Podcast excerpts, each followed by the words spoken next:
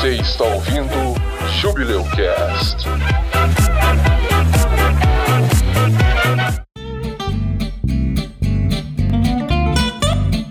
Podemos fechar? Por mim, sim. Por mim também. Também.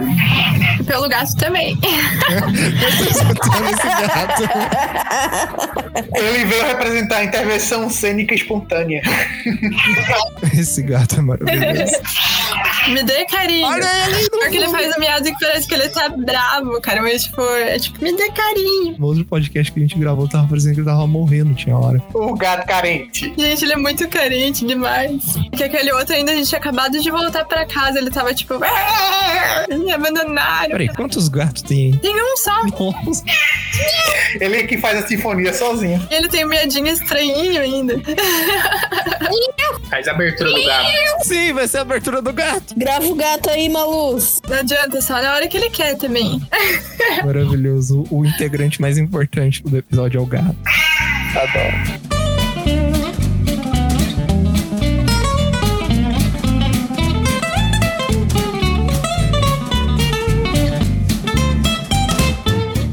Aqui é o Edson e o meu não artístico provavelmente causa problemas psicológicos. Hum, é por isso que a Clarice não tá nesse episódio. Né? Sim. Oi, eu sou o Josias e eu sou conhecido como que fala Sim, mestre. Que isso? Você é o Jesus, não é? Não, nada a ver, irmão. Não, é- essa foi a peça que eu interpretei um dos demônios. Eu falei, inclusive, no episódio. Oi, eu sou a Cami. Cami. Kami. Oi, eu sou a Cami e eu já fui a árvore na peça da escola. Bom, bom papel. Melhor a pedra. Porque o- a árvore, ela tem que ficar de pé. A pedra pode ficar deitada. Melhor a pedra. Meu Deus, cara. Mas a árvore faz um bom papel mesmo. Não. Meu nome é Jaime. O que eu mais gostei foi o dia que o Edson foi sequestrado por um Fusca cheio de palhaços. Meu Deus, cara, isso é, é verdade, esse bilhete. Essa gente inventa cada coisa. Oi, eu sou a Mônica. Quem sabe vocês verão uma espada invisível. Ou será que não? Perfeito. Muito bom, muito bom.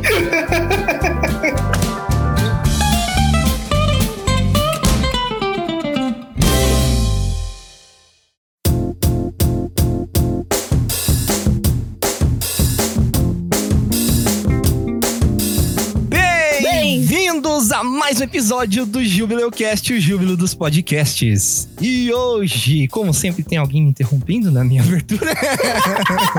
pra variar, já que Clarice não tá aqui, a Kami tem que representar. Hoje a Clarice aqui está sendo representada pela Cami. Vamos falar de um assunto muito interessante. Hoje vamos falar, deixa eu pegar o número aqui, da segunda arte, das sete grandes artes. Hoje vamos falar sobre teatro e artes cênicas. A arte aí que originou tantas outras artes, cinema, séries, longa-metragens, curta-metragens, outras linguagens de contar história que se originaram ali do teatro, né? Hoje a gente vai falar sobre as importâncias do teatro, como que o teatro hoje em dia se apresenta a nós como público em formatos diferentes, do teatro propriamente dito, feito por atores amadores, atores profissionais, etc. E hoje a gente tem uma convidada muito especial, que é a Mônica. Eu sou a Mônica. Eu faço teatro amador, na verdade. Também estudo produção cênica ali na UFPR. Tenho contato também com a questão de produção cultural, com eventos, poesia também. Tenho bastante ligação. Você estudou cinema, não estudou? Então, tenho um curso de cinema que eu fiz na minha cidade, assim, que eles davam um curso gratuito por uns dois anos. Daí tem essa formação também cinema. Mas, e futuramente quero atuar também nessa área. Aquelas, né, que quer fazer tudo, né? Hoje o mundo é de quem faz mais coisa. Quem tem mais conhecimento tem mais oportunidades. Na verdade, assim, eu, primeiramente eu queria fazer mais a área de cinema, assim, depois que eu fui me encantando com, com o teatro. Além de todas essas experiências aí envolvendo teatro, a gente vai falar de cosplay também, né? Que é uma coisa que, por mais diferente que possa parecer, mas cosplay tem muito a ver com o teatro. Vamos falar das nossas experiências, como que a gente conheceu, como que foi o nosso contato, como foram nossas experiências participando do teatro. E antes do episódio começar, eu quero dar um recadinho aqui pra você que tá ouvindo. Você provavelmente vai ouvir alguns pequenos errinhos, alguns pequenos travamentos de microsegundos no áudio, mas é porque enquanto a gente tava gravando, infelizmente o boot da gravação que a gente usa no Discord teve alguns problemas de conexão e eu fiz o máximo pra tentar tirar, mas ainda ficou, então eu peço desculpas. Acredito que não deva afetar muito a sua experiência pra aproveitar esse episódio, mas pedimos desculpas novamente e faremos o máximo para que no próximo episódio vocês tenham um áudio perfeito, beleza? E é isso. Prepare o figurino, ensaie suas falas e revise o roteiro, porque o espetáculo de hoje está só começando. Vamos lá!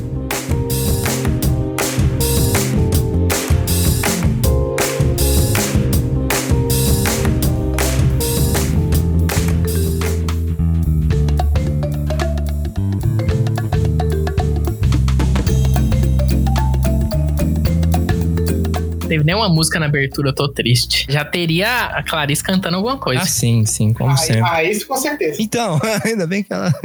ainda bem que eu tenho que sincronizar a música, mas. Canta a música, Josias. Canta aí alguma coisa. Lava, lava, lava uma mão. Lava, lava, lava outra mão com sabão.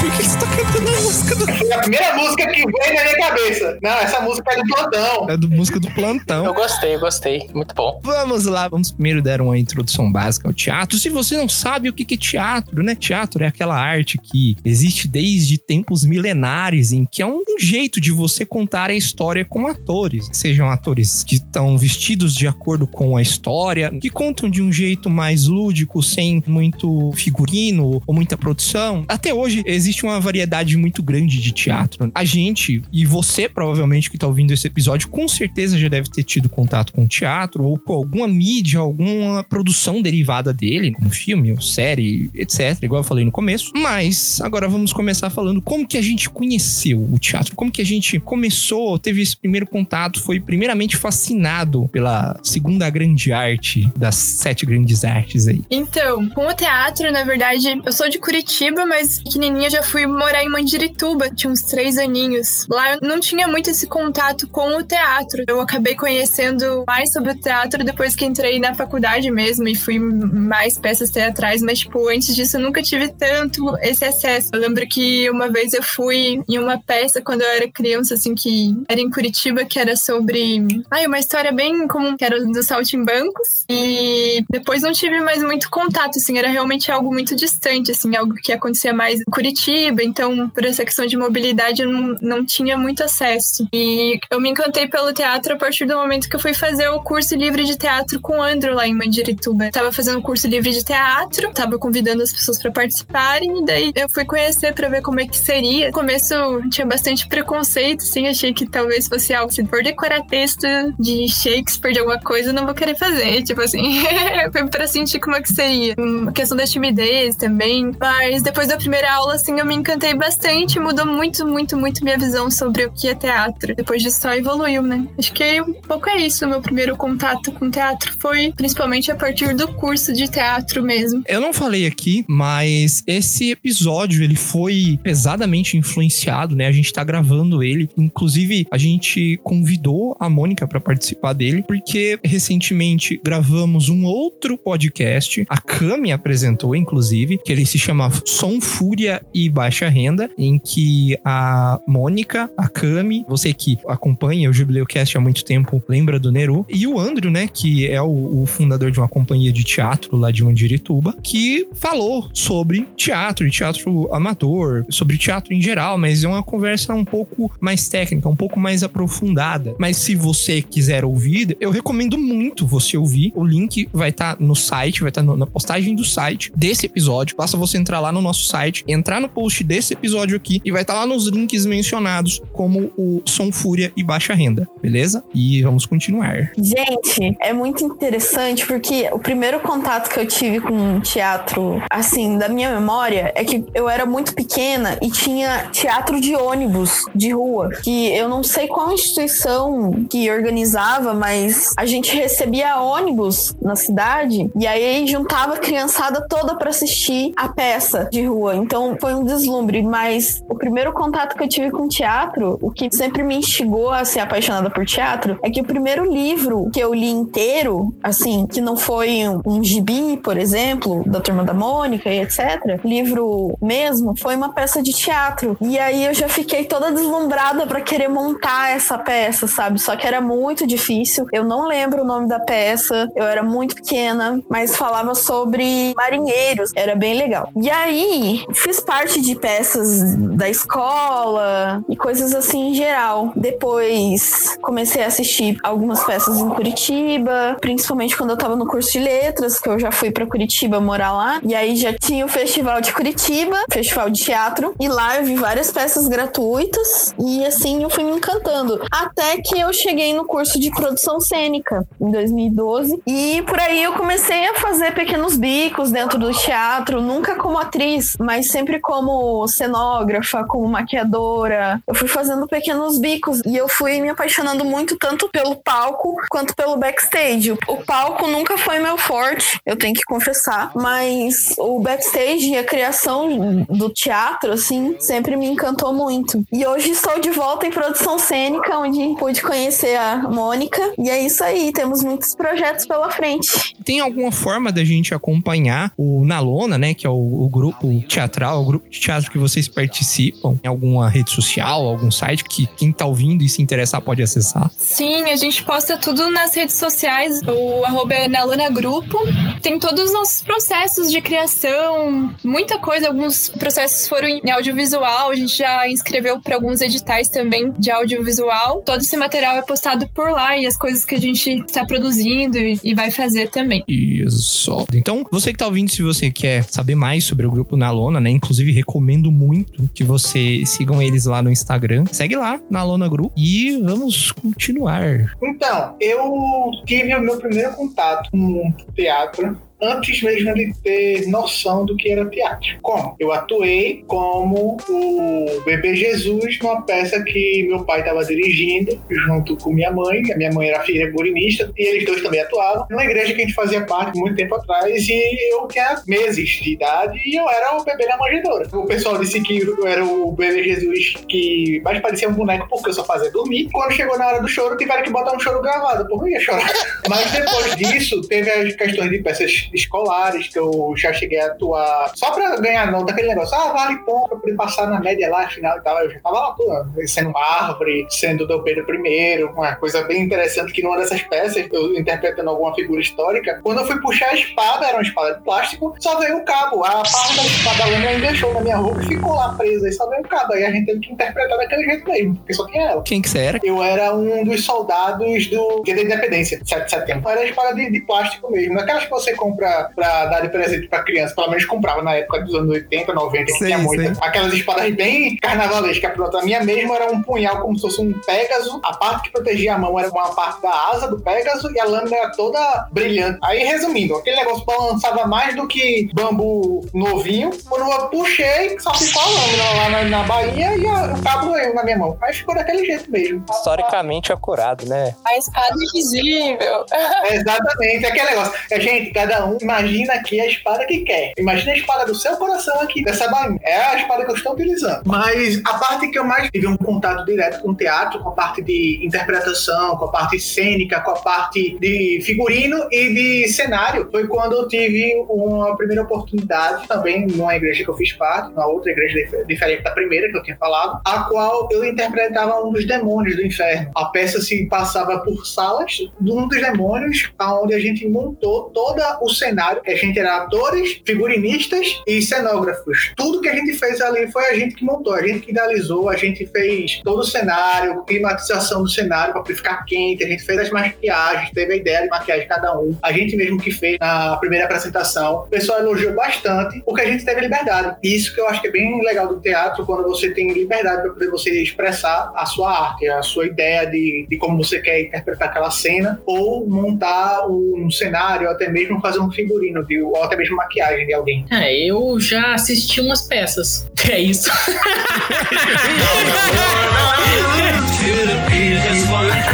Só na letrinha. Mas, ó, pessoal do teatro, eu fiz artes visuais. E aí o bloco do teatro era perto do meu. De vez em quando eu ia lá assistir umas peças. O pessoal do teatro pra gente era assim, porque no, na artes visuais a gente faz desenho e precisa de modelo vivo. Então o professor contratava sempre o pessoal do teatro pra ficar pelado.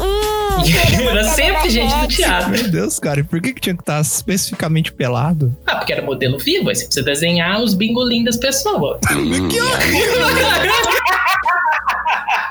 Anatomia. Eu já assisti muita, muita peça lá também. E em todas as peças sempre alguém ficava pelado. Não sei porquê, se é um padrão. Acontecia sempre. É, tá bom.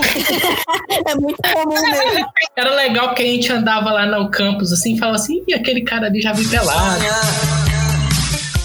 Não fica me excitando, eu tô de sunga. É umas coisas meio, né? Qualquer desculpa tira a roupa, né? Qualquer... Eu faço isso quando eu Cami, por favor, complete essa frase. Você faz isso quando? Eu tenho medo. Se, se você não Cami, quiser, pelo amor de Deus, não completa. Cami! que desespero. Eu acho que foi proposital, Jesus, foi proposital. Quando eu vejo a lista de peças do Festival de Teatro de Curitiba, você vai passando as páginas, assim, você vai vendo esse eu já vi pelado, esse também, esse também. ah, essa peça vai mostrar, esse eu não vi. Aí, ó, é uma feature. É uma feature. Isso aí. Isso aí é uma coisa que só você, você conhece. Álbum de figurinhas das rolas e pepecas. Não, é natural, é o corpo. O pessoal do teatro gosta. do- O pessoal da artes visuais também gosta. porque no artes visuais tem performance. Toda vez que eu vi uma performance na faculdade também tinha alguém pelado. Então, é, é, o pessoal é coisa de faculdade, eu acho. Não sei. Mas aí você viu peça primeiro ou você teve contato com o pessoal no teatro? Não, conheci o pessoal do teatro, mas não sei nada de teatro. Eu tô aqui cumprindo tabela. O Jaime tá de figurante hoje. Experiência super interessante, cara. Experiência de um ponto de vista artístico diferente, velho. Caralho, super válido. Exatamente. Exatamente.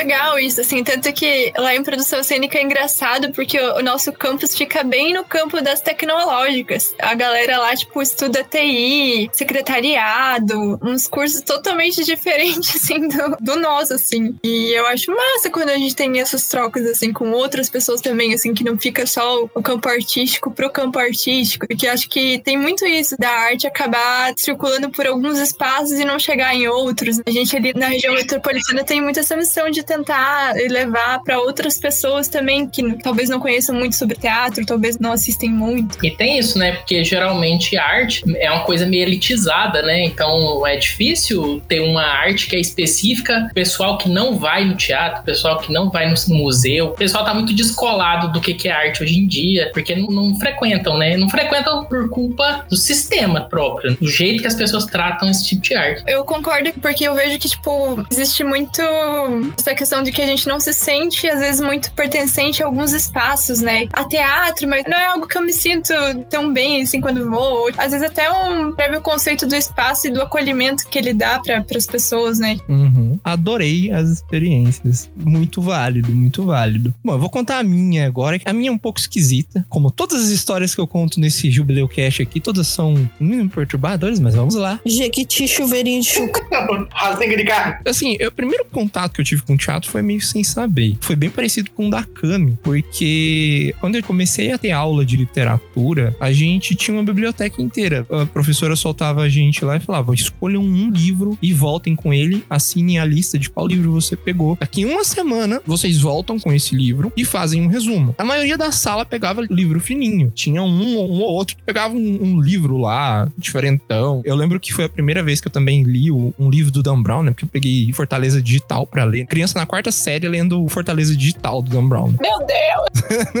É muito bizarro. Mas eu lembro que tinha uns livros que a professora deixou lá que eram específicos para leitura fácil. Ela falou, vou pegar esse livro aqui, vou ler esse. Eu não lembro que história que era, mas era alguma história brasileira, não era literatura internacional, digamos assim. E aí ela tava no, no esquema de peça. Se você nunca leu um livro no esquema de peça, ele é tudo divididinho ali. Fulano entra na cena com a cara assado ou assim, ou sei lá, cheio de sangue, uma coisa assim. E aí tem as falas. Nelas estão meio que subjetivamente ligados à atuação do ator. E eu achei muito diferente, né? Era um jeito diferente de você ler história, porque você meio que tá um passo atrás de público. Você é quase parte do backstage, né? parte da produção do negócio, que você sabe como que o negócio está sendo preparado ali, que hora que vão entrar. Eu achei isso muito diferente. E aí, depois de um tempo, começou a surgir palhaços. Na cidade inteira começou a surgir palhaços. O quê? Eu nunca fui muito fã de palhaço. Ainda assim, é uma forma de atuação, né? Não sei se posso dizer que é uma forma de teatro. Eu tive contato primeiro com esses palhaços e numa peça de uma companhia de teatro da cidade que eu nunca vou esquecer isso, cara. A escola inteira falou assim: olha, hoje vamos todos ir pro teatro municipal. Eu falei, nossa, que bom, um dia sem estudar, né? Um dia sem precisar abrir o caderno para escrever, sem precisar aprender nada, só divertir, né? E aí a escola inteira ia pegar ônibus, né? Ia, iam pegar ônibus para ir pro teatro. E aí o que que acontece? Tava chegando a hora de ir pro teatro e eu falei assim: eu preciso ir no banheiro. A coisa tá feia aqui, preciso tirar água do joelho, porque senão a situação vai ser agravante aqui. Aí eu fui no banheiro, fiz o máximo para andar logo, para não, não me perder. E quando eu chego lá, cadê o pessoal da sala? Foram todos embora, me deixaram para trás. E aí fiquei eu lá, né, menininho da quarta série, terceira série, eu não lembro o que que era, zanzando em círculo pela escola procurando alguém. E aí eu vejo a diretora. E eu chego na diretora e começo a chorar. Me deixaram pra trás,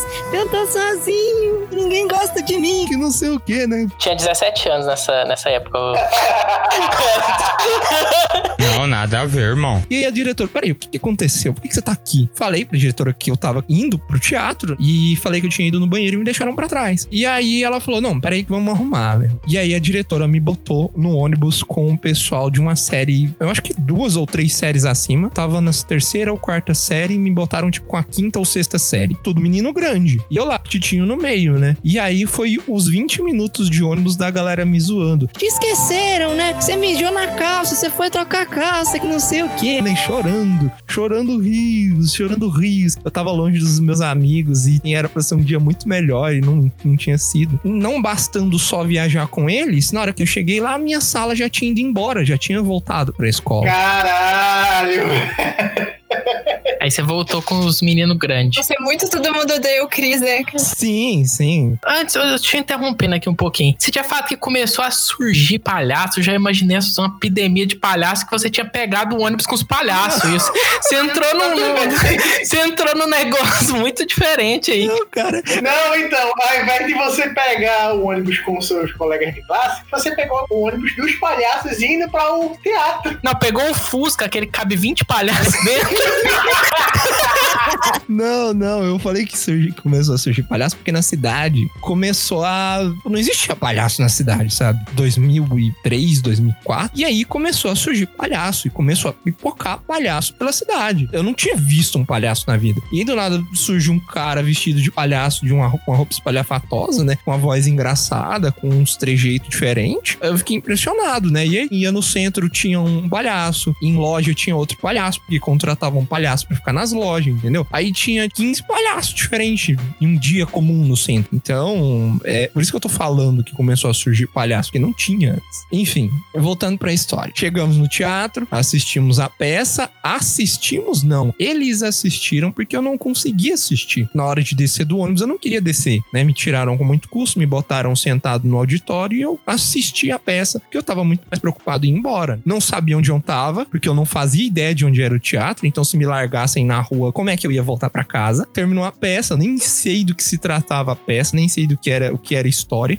Mas aí voltamos. Voltei pra escola, né? Eu sei que dois meses depois eu saí da escola. Não sei se tá ligado a isso, mas foi um, um trauma que, que mexeu comigo. Mas assim, eu sempre achei legal teatro, porque mesmo depois eu ainda participei de algumas coisas assim. Tempos depois, anos depois, eu fui mexer com cosplay. Pra você que não sabe, cosplay é o, é o ato de você se vestir como um personagem fictício que tá presente em alguma animação, em algum filme, em algum jogo. O meu primeiro cosplay foi o cosplay de um anime que eu fiz de um, um cara que usava umas foices. Mentira, mentira, não foi esse não. O meu primeiro cosplay foi de um anime que se chama Death Note, que eu fiz o, o, um cosplay super basé do L. Se você viu, você sabe qual que é, né? Todo mundo que faz cosplay começa por um mais simples, eu comecei por esse. E eu achava maravilhoso, né? Eu não era eu. É, eu era outra pessoa. Eu era um, o personagem lá, né? Eu me sentava na cadeira do jeito que o personagem se sentava. Eu pegava as coisas para comer que o personagem comia.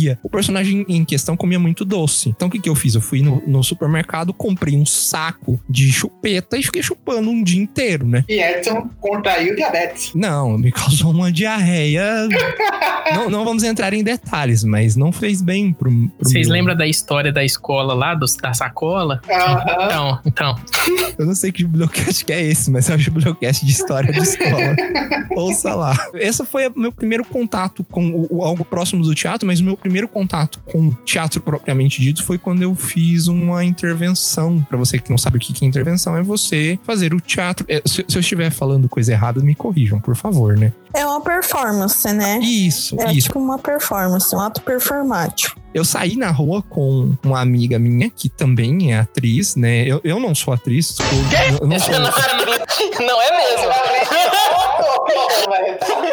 Desculpa aí, eu sei que você me muito piada. Eu não sou ator, mas uma amiga minha é atriz. Ela me pediu ajuda pra divulgar o trabalho dela. Ela tinha acabado de chegar na cidade e eu fui ajudar ela, né? Tentei fazer alguma coisa. Foi divertido, não posso negar, me diverti muito. Se Edson for legal, ele vai postar foto. É. Ele vai colocar a foto. Vai estar na capa do episódio aí. A cara da vergonha. Inclusive, tava fantasiado de palhaço, não era? Sim, sim. Mais ou menos. Então, é, desde o dia que ele andou no Fusca com os palhaços, nunca mais foi o mesmo, Edson. E foi isso, assim, de uma forma bem resumida. Meio que foi essa a minha experiência, né? Foi um, um pouco traumático, mas ainda assim eu me divirto. Tem muito tempo que eu não mexo com cosplay. Tem muito tempo que eu não participo de algo em comum, assim. Exceto o Jubileu Cash, né? Que pode ser considerado, pelo que eu estava lendo na maravilhosa página da Wikipédia, o podcast ele pode ser considerado uma arte audiovisual. É, estamos aqui realizando a milagrosa sétima arte aqui nesse podcast, mas falando da segunda arte, que é a arte cênica. Áudio, audiovisual? O que, que podcast é visual? É a imagenzinha da thumb dos episódios. É, tem a imagem da Ah, isso é verdade, verdade. Pode ser, pode dar uma esticadinha, né?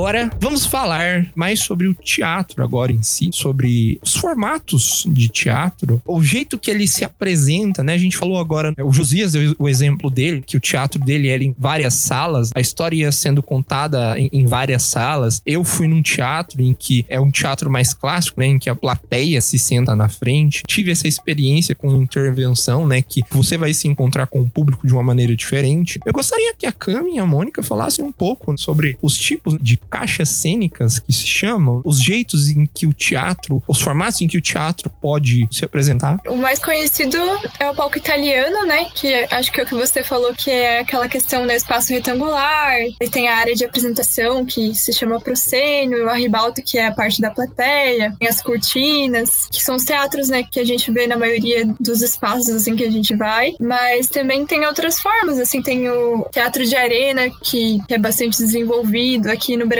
o Boal puxou bastante o teatro de arena. Palco redondo, né? As pessoas ao redor desse palco. As apresentações de rua, né? Também que são em espaços abertos. Eu acho que o teatro, ele pode ocupar vários lugares, assim. E eu, eu gosto principalmente das formas que saem um pouco dessa caixa. Talvez esse espaço que é próprio pro teatro ou não, assim. Porque eu acho que são experiências diferentes. Às vezes você apresentar no palco italiano é algo que se torna mais distante do público. Ou que não tem tanto esse, essa troca, assim, com o público. Parece que ela tá assistindo algo distante, né? E aí na rua eu sinto que talvez tenha essa interação maior entre os artistas e o público. E tem aquela coisa que a gente tava falando antes, que o público normal, assim, as pessoas comuns não tem costume de ir no teatro. Então, não adianta você ter lá o teatro, porque você vai receber pessoal que já assiste teatro, que já consome teatro. As outras formas que você falou são formas que chegam em público que nunca viu, às vezes, o teatro. Né? Sim, cara, eu acho que é, vai nesse sentido mesmo. De, o público tem essa dificuldade, às vezes, de estar tá indo para um espaço teatral convencional. Eu acho que tem também essa questão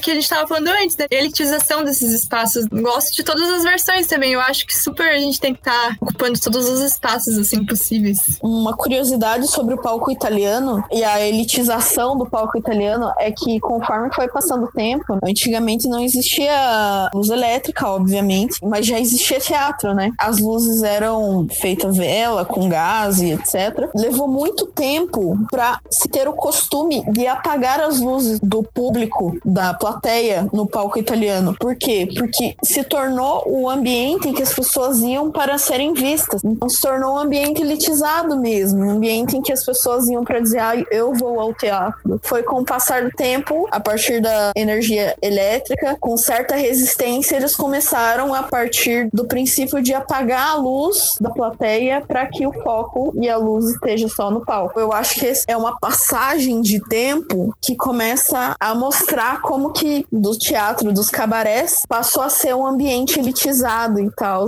que as pessoas queriam ser vistas lá. E depois ainda continua elitizado. Tanto que assim, se a gente for pra ver a parte de camarote, né, é a pior parte que tem para você visualizar realmente a peça, né? Pra, pra mostrar status, mostrar a pessoa que tá ali, né? Eu acho que vem a parte do camarote, vem dos tempos antigos, que é justamente como se fosse assim, pessoas de status, pessoas de poder, iam para lá para mesmo que fosse um lugar mais distante de ver a peça, aproveitando que tinha galera que usava aqueles meio que binóculos, até um ferrinho para segurar, mas era para mostrar que aquela pessoa tava prestigiando a peça, algo do tipo assim, dizer assim, pessoal, a plebe, aí embaixo, olhava para cima e via que aquela pessoa que é, entre várias aspas, superior a ela, estava prestigiando a mesma peça que eles estavam assistindo. E não é falando mal desse teatro, não, é só falando que o pessoal tem um certo preconceito aí, o pessoal rico aí, elitizado, geralmente consome esse tipo de arte e aí as pessoas mais pobres, às vezes ficam até com receio de entrar, porque não entende, porque não teve educação na escola, né, não viu teatro para entender teatro, então ela fica meio excluída, né? Sim, com certeza. É, nossa, a primeira vez que eu entrei no. Em Curitiba tem um teatro muito tradicional, enorme, que é o Teatro Guaíra, Guairão. Ele tem outros palcos,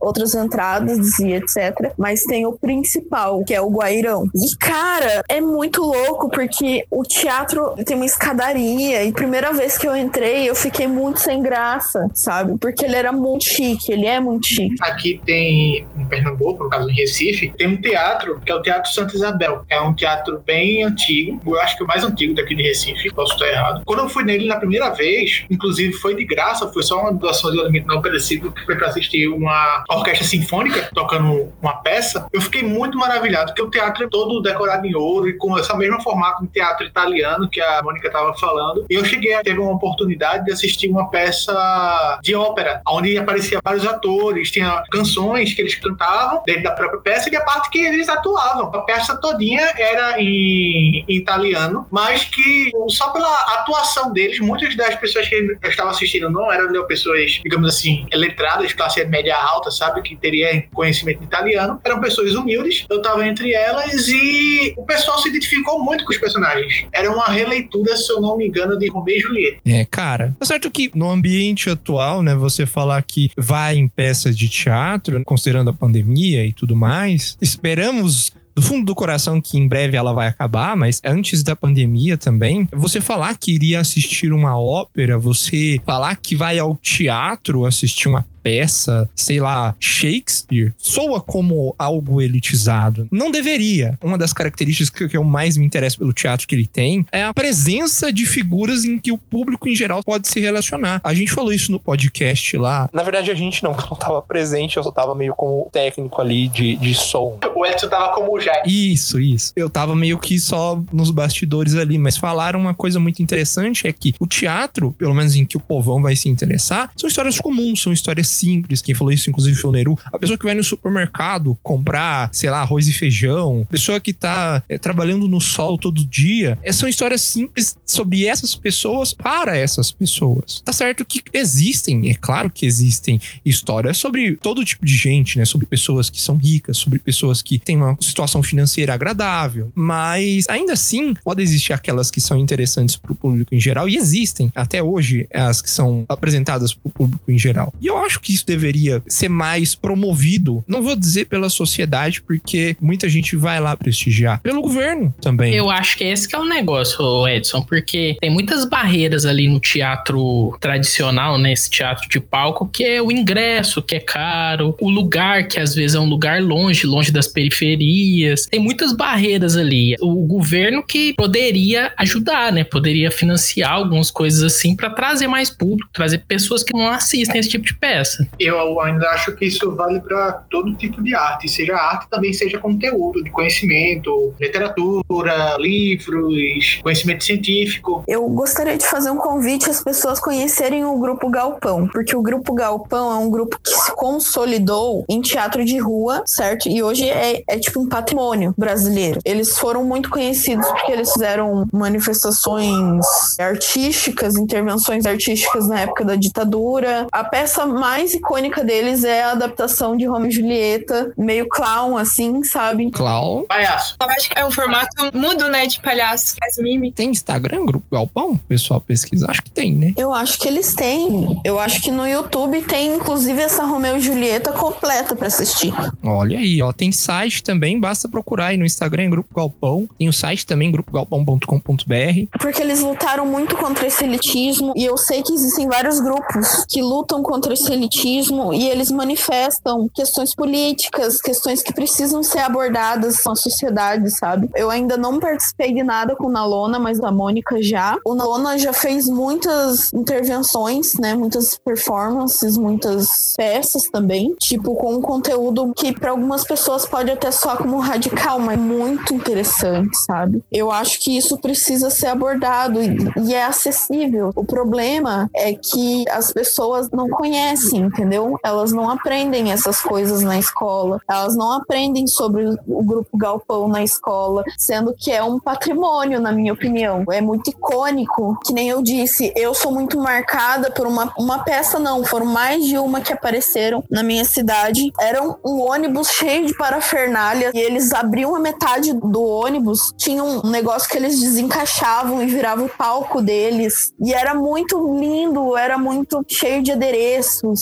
Então essas coisas me brilhavam os olhos e essas iniciativas, eu sei que algumas pouquíssimas ainda devem existir, não no momento atual por causa da pandemia, mas eu sei que existem muitos grupos artísticos que fazem isso como contrapartida quando eles participam de editais, enfim. Quando eu tava internada no hospital psiquiátrico, eu saí, aí eu fui fazer o tratamento no CAPS, que é a clínica dia. Eu conheci um cara, ele dava aula de teatro para as pessoas que estavam ali tentando se recuperar de algum sofrimento psicológico, né? E esse cara dava essas aulas como contrapartida de um edital que ele foi contemplado. E ele me indicou para um cara da Fundação Cultural, eu conversei com o cara da Fundação Cultural e eu até ganhei uma bolsa de teatro num curso da Fundação Cultural por um tempo, mas eu não consegui dar conta porque eu não estava bem de saúde e tal. Existem várias iniciativas. O problema é que, na minha opinião, falta divulgação dessas iniciativas, dessas contrapartidas. As contrapartidas, elas têm intuito necessariamente de retornar para a comunidade por aquilo que você recebeu para fazer o seu projeto. Essa que é a ideia. Então, existem muita gente fazendo coisas legais e acessíveis. O problema é que não existe interesse no poder público que as pessoas tenham acesso a isso. Sabemos ou não por quê, né?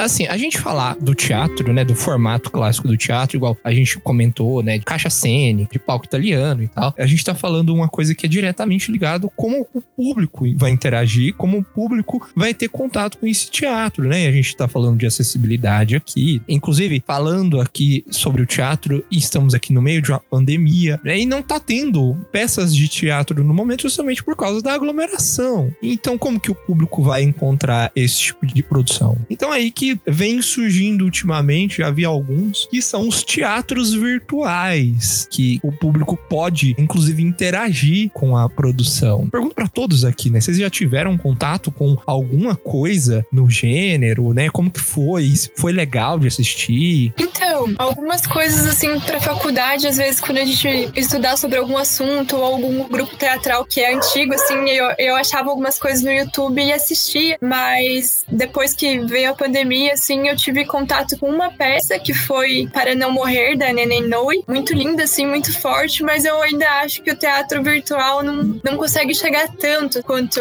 o teatro físico, porque tem a questão da energia, do espaço, essa troca que é humana, que é do calor humano, assim, que pelo virtual fica mais difícil de acontecer. Teve essa peça, vi algumas ações performáticas, assim, que as pessoas postam no Instagram, mas é, não ao vivo, né? Às vezes faz alguma ação artística e posta, mas eu sinto ainda muita dificuldade de me conectar. Não é a mesma coisa que o teatro físico, assim. É, tenho essa dificuldade de me conectar com esse teatro virtual, assim, essa forma ainda. É complicado porque o teatro, ele não é editável. Porque se ele for editável, ele deixa de ser teatro. Ele acaba se tornando um vídeo editado ou audiovisual. Então é complicado. Eu vi algumas interações de tentativa de teatro virtual ao longo da pandemia, que foi um texto da professora Lígia, minha e da Mônica. Foi feita uma leitura desse texto, uma interpretação, né? Em que eram dois irmãos conversando. Eles fizeram uma live no Instagram e era um irmão com outro irmão na live, entendeu? Eles ensaiaram e foram fazendo o diálogo deles. Um texto incrível, foi um formato diferente, que não era editado. Outro teatro virtual que não foi editado foi do grupo Carmen, que o Andrew faz parte também, que é dirigido pelo professor Jean. Eles pegaram um trecho de um livro que fala sobre uma menina que ela tinha seus problemas psiquiátricos e ela foi abandonada pela família para viver o resto da vida nesse hospital psiquiátrico, nesse sanatório. Eles fazem alguns takes, sabe, entre aspas, de imagem, sons, como se fosse uma intervenção mesmo, mas não foi editado. Foi uma gravação única em que eles se apresentaram e tal, e aí a gravação foi publicada. Tava editado, tinha corte? Não tinha cortes, não pode ter cortes. Ah, entendi. É que eu assisti da Neném Noi, é, eu esqueci de comentar também, mas ela é uma peça que fala sobre a luta de várias mulheres da América Latina, e daí a Nena, ela interpreta é, ela, assim, ela tem um cabelo bem grandão, e ela vai falando sobre essas mulheres como se estivesse contando uma história de suas ancestrais. É bem, bem forte, bem bonito, um teatro político, o mesmo estilo que a Cami falou, sem cortes, tudo como um teatro interpretado mesmo. Tinha Libras também do lado, fazendo interpretação em Libras. Eu acho que é isso, só queria contar também como é que foi. De qual grupo que é esse? Esse é da atriz Nena Inoue. Ela ganhou um prêmio com essa peça. Uh, pra você que tá ouvindo e quer assistir esses materiais que estão online, vai estar tá tudo nos links do site aí, como sempre estão. Tem a peça online, não tem? Essa, na verdade, foi um evento, assim. Ela fez vários eventos gratuitos por umas duas semanas, assim, mais ou menos. Todo dia tendo apresentação. Mas daí era com ingresso. Então, e também tem alguns desses, por exemplo, da professora Lígia, que era o texto dela. Ele foi aquele momento e acabou, entendeu?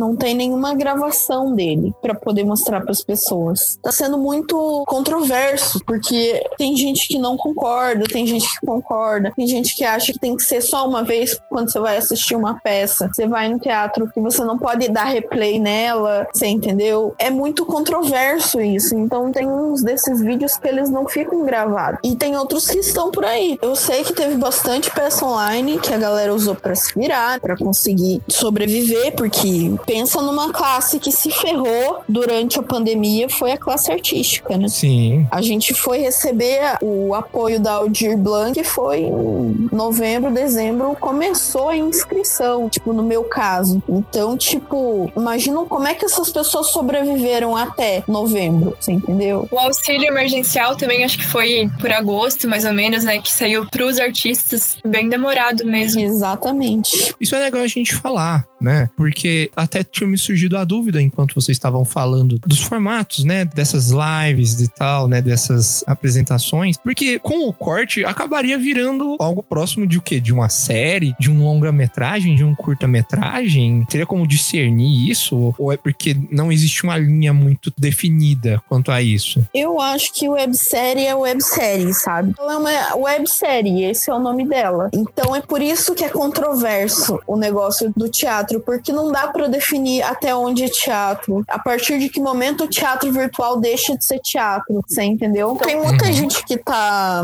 arredio com isso, arredio com esse conceito. Tem muita gente que acha que é inovação, tem muita gente que acredita que as pandemias ainda vão continuar rolando, que esse é o novo normal, né? Como dizem. É o novo formato do É o teatro. novo formato. Eu acho, a minha visão assim, espectador, não sou estudioso da área cênica, teatral, nem nada do tipo, mas eu acho que é novos tipos de expressões artísticas. Existe o teatro ao vivo, mas existe também o teatro gravado, não editado, lógico. Porque eu falo por experiência própria que eu assisti outras peças que eu tive depois a oportunidade de assistir ao vivo, que são peças hilárias, divertidas e tal, mas que eu tive o primeiro contato com ela gravada. Um exemplo foi Hermano Teu na Terra de Godard, do grupo Melhores do Mundo, e outra é que essa eu não tive a oportunidade, que era o Nós na Fita, do Márcio Smelling e do Leandro Hassum, há um bom tempo atrás. Ela estava disponível no YouTube, eu assisti, morro de rir sempre que vejo. Mas eu concordo, teatro tem que ser ao vivo. Porém, nem todo mundo vai ter a condição de ter o contato com o teatro, o que infelizmente é verdade na situação do Brasil, de ter uma oportunidade de ir assistir uma peça de teatro no teatro ou em outro lugar próximo assim daquela peça que ele gostaria de assistir. Com certeza. Ainda mais que tudo fica concentrado no eixo Rio-São Paulo, né? Isso, exatamente. Só um exemplo. Primeira vez que eu assisti essa de Hermano Teu, eu tinha lá meus 12, 13 anos, quase 14. Quando eu fui assistir essa peça ao vivo no teatro, quando eles vieram pra cá, foi há dois anos atrás, três anos atrás. Ou seja, eu passei esse tempo todo querendo assistir essa peça, mas nunca vieram pra cá porque era um grupo específico que fazia turnê, mas que nem sempre conseguia atingir toda a população que queria assistir. Aí eu só tive que esperar a oportunidade de eles chegarem para eu conseguir prestigiar eles ao vivo. Mas até lá eu assistia eles de forma gravada, sem edição. Rola muito disso mesmo. Concordo completamente com você, Josias. Mas eu acho que é importante aproveitar esse ganchinho para falar pra gente valorizar também as nossas produções locais. Concordo 100%. Porque tem muita coisa local que a gente acaba não vendo, porque a gente fica pensando, ai, como eu queria ver o musical da Cláudia Raia. Mas tem muita coisa boa local que a gente poderia prestigiar, que a gente ia estar ajudando um- os nossos artistas locais. No caso de Curitiba, né, que a gente tem a Letícia Sabatella, o Alexandre Nero, a Guta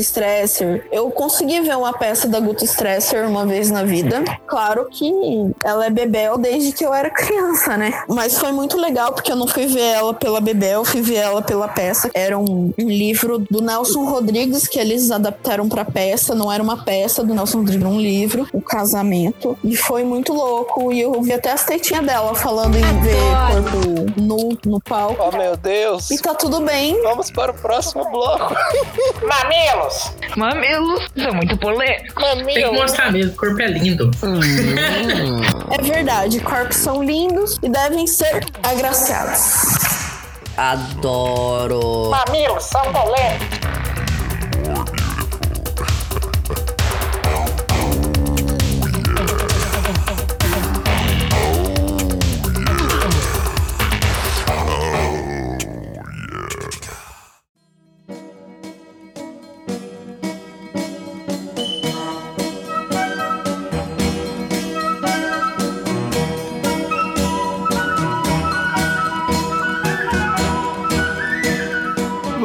Continuar aqui. A gente tá falando aqui de pandemia, da situação atual. Não só a população em geral, mas como o teatro tem se adaptado a consumir e apresentar produções culturais. Então, eu acho que seria um bom momento pra gente falar sobre as inovações do teatro, né? A gente já falou sobre todos esses assuntos, né? E chegando agora no hoje, no presente, né? Enquanto a vacina não sai, é, o teatro ele tem se mostrado nessas novas mídias.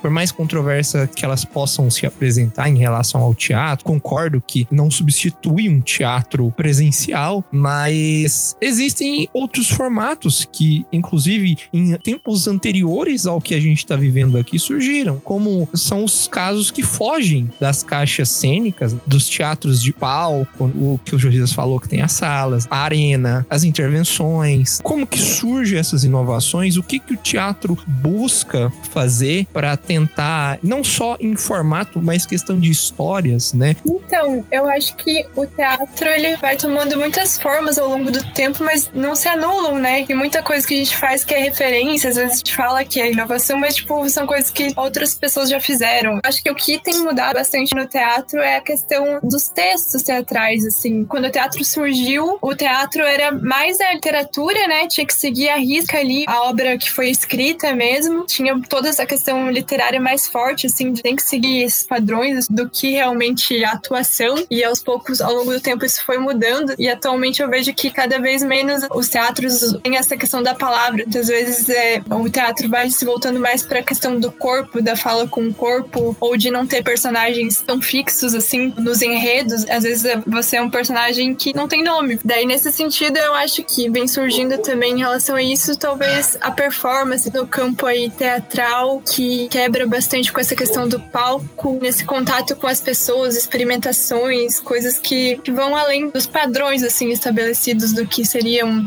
teatro. Tanto que lá no grupo, no aluno, a gente até brinca. Será que a gente faz teatro? Será que agora a gente tá fazendo teatro profissional que tá apresentando no palco, né? Agora é teatro ou não é? De experiências, assim, que eu tenho tido ultimamente, mais recente, eu tenho estudado bastante sobre performance. Tô fazendo a iniciação científica voltada para isso. E eu tô estudando sobre a performance afetiva. E daí nisso entra um campo de, de arte como cura ou de como isso funciona, como o afeto pode ser uma forma de arte e transformação. Eu tive uma experiência que foi parte do meu processo de pesquisa. Na verdade, eu estava trabalhando no final do ano passado editando videoaulas, só que todo dia eu tinha que me deslocar até o local de ônibus. Então, eu criei uma performance ali dentro do ônibus que era entrar com uma plaquinha escrito Sorria com os olhos. E daí nisso, várias interações foram surgindo das pessoas ao redor. Às vezes eu via as risadas das pessoas saindo de verdade, assim, porque todo mundo tá de máscara, né? Uhum. Algumas pessoas ignoravam totalmente, outras sorriam mesmo com, com os olhos, assim, você percebia. Outras ficavam tímidas com aquilo. Muitas interações a partir disso, assim. Foi uma experiência bem nova para mim, bem diferente. Acho que é o mais diferente que eu já fiz nessa parte teatral, que entra num campo que é muito louco, assim, como a gente precisa desse afeto, assim, o quanto existe essa troca de afeto que é mútuo entre as pessoas, mesmo sem o contato, e, tipo, a partir de algo tão simples que era caminhar com essa plaquinha até o meu trabalho. Genial, cara. Nossa, foi, foi muito interessante. Pessoas que sentaram do meu lado e queriam ver, assim, daí elas vinham e ficavam, ai, parabéns, você aqui é muito legal. Outros momentos que entrou criança e a criança ficava olhando, meio que mexendo comigo de longe.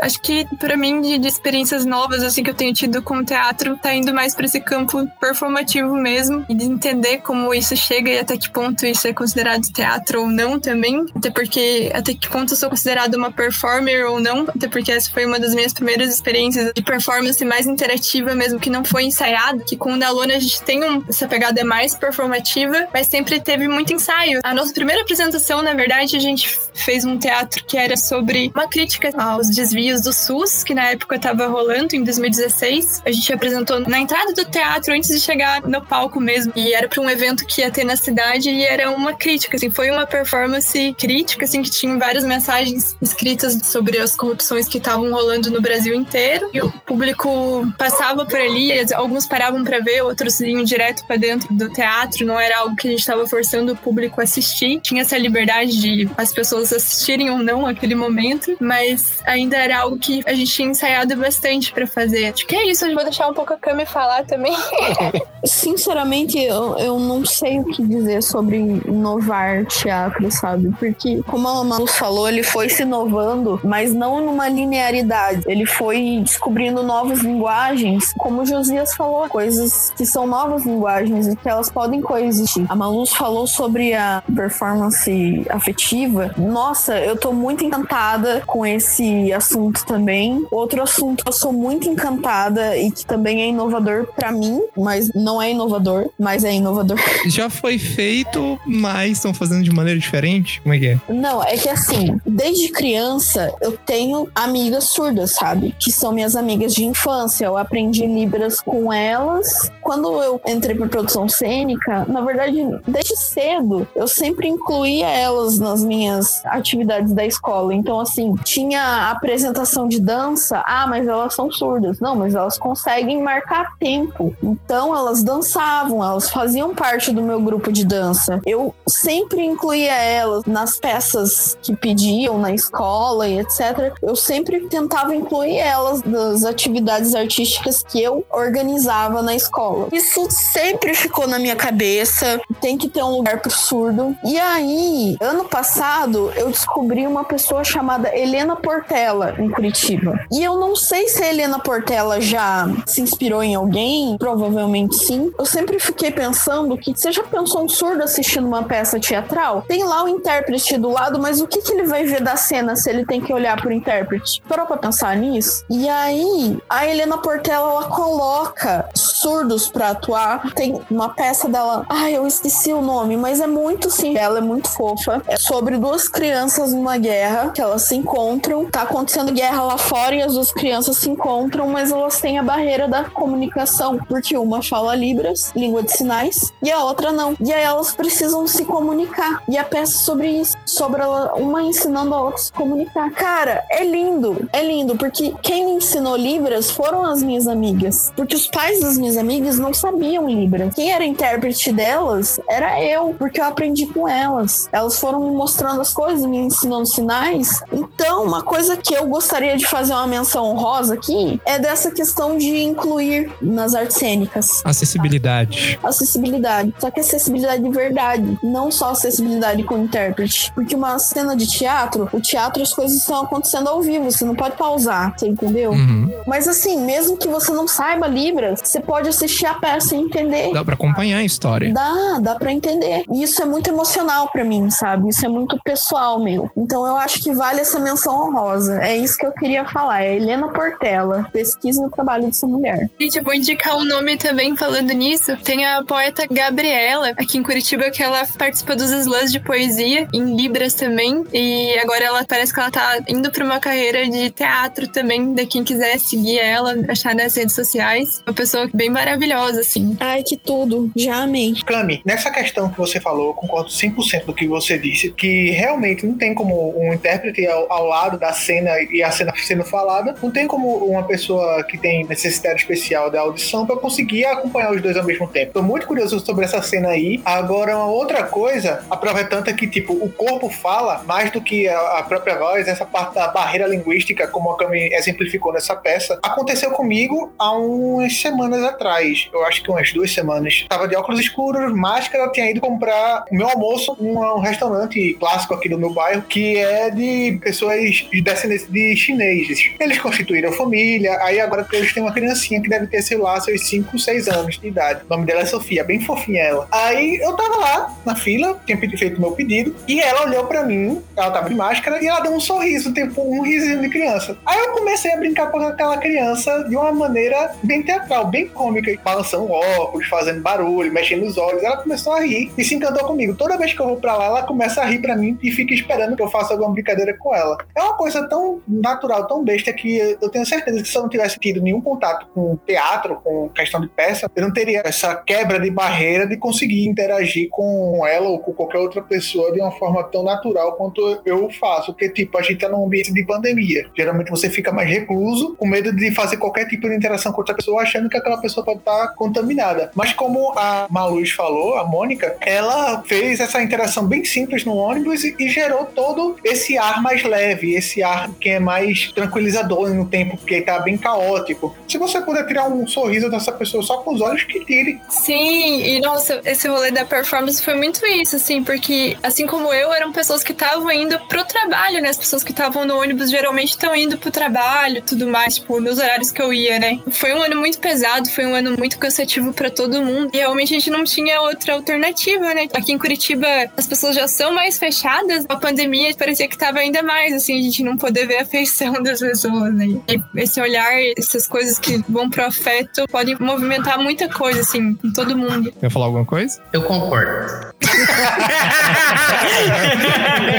Já tá de enfeite hoje mesmo.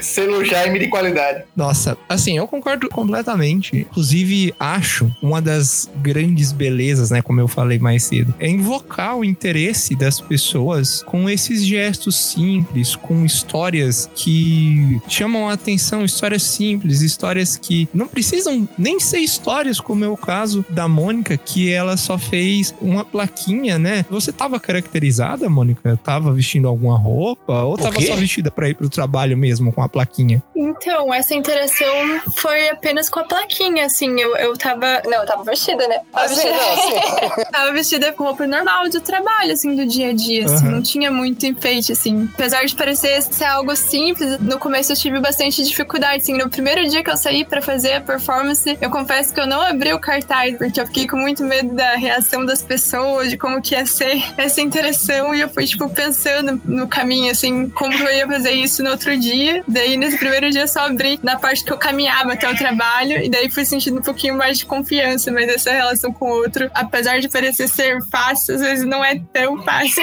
No momento em que a gente tá tão distante assim, mesmo que não tenha uma história e seja só um gesto, você cria a história, né? Você tá criando uma história, um laço ali com o público, como todas as histórias. Quando você vai no teatro, quando você assiste, quando você participa de uma intervenção, você tá criando uma história ali e você tá fazendo parte integral da trama. Tá certo que existem outros exemplos em outras mídias, mas o teatro ele tem essa característica de se inovar muito fácil, né? Não, não exatamente inovar igual falaram, né? Mas é, se adequar e ser muito flexível, independente da situação, sempre tem algo interessante a ser contado, uma história relevante a ser apresentada ao público. Sinceramente, eu recomendo que vocês ouçam o que a gente falou no, no outro podcast, novamente vai estar o link. E é isso.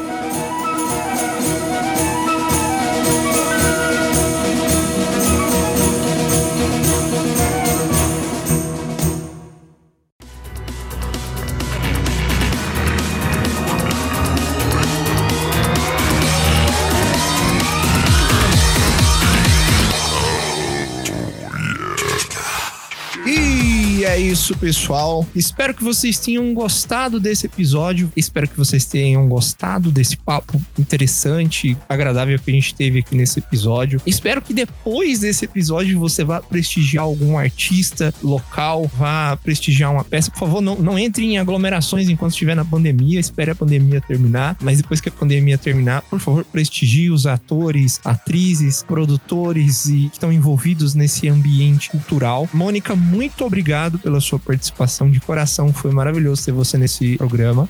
Eu que agradeço a vocês pelo espaço, por me convidarem. E muito feliz aqui.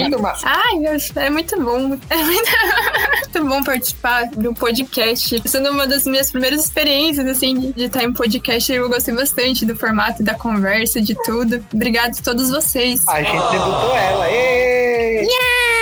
Que isso, que isso. Fiquei sabendo que você estava ouvindo os episódios do Jubileu Cast. Sim, faz tempo já que eu tinha escutado alguns episódios. A Cami tinha falado que ela fazia parte de um podcast, então, ai, manda aí pra mim ver. Daí eu vi alguns sim. É muito legal, gente. Continuem. É muito massa o projeto de vocês. Adorei, adorei. Somos seus fãs. Que massa. Pra quem quiser seguir o seu trabalho, eu sei que você mexe com poesia, que você tem algumas outras iniciativas aí. Como que faz pro pessoal te seguir? Pode seguir no Instagram mesmo, arroba maluz. Eu tenho um do lado, tinha alguém que já usa esse, esse nome. Já já vai chegar o selinho de verificação pra ela. Pode seguir por lá. E daí tem um, um canal que eu faço de vídeo poesia também, mas é bem experimental, assim, então não, não julguem, que é o Imersão Poética. Quem quiser ver no YouTube também, tem uma página lá no Facebook. E acho que é isso, meus contatos são aí. Sigam ela lá se você tá ouvindo, se você gostou da Malu, né? Com certeza você gostou dela. Se você não gostou, você tá errado. É isso mesmo.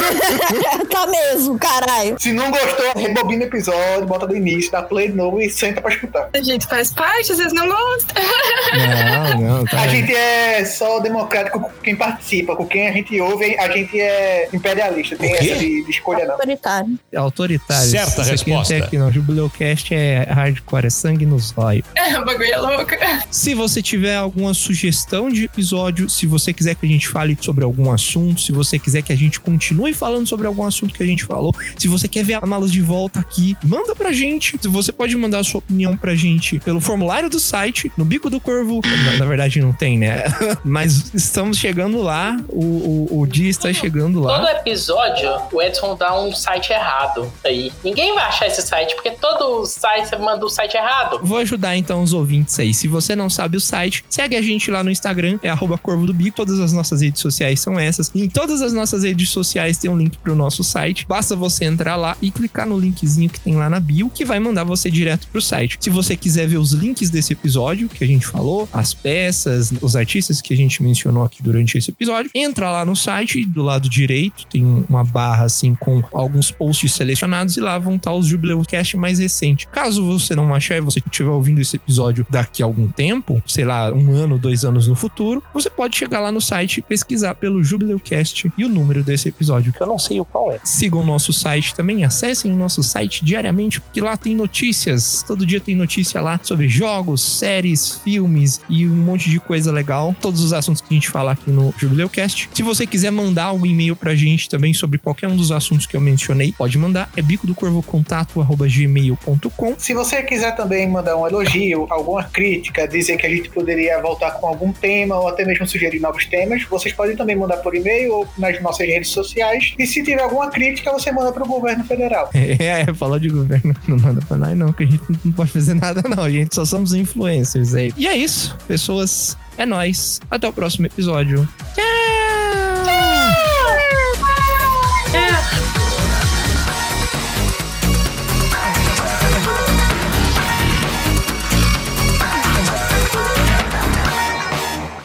gente fala tchau sempre com voz fina? Nunca Não sei, entendi mano. isso. Nunca Não entendi sei. isso. Tchau, Jaime.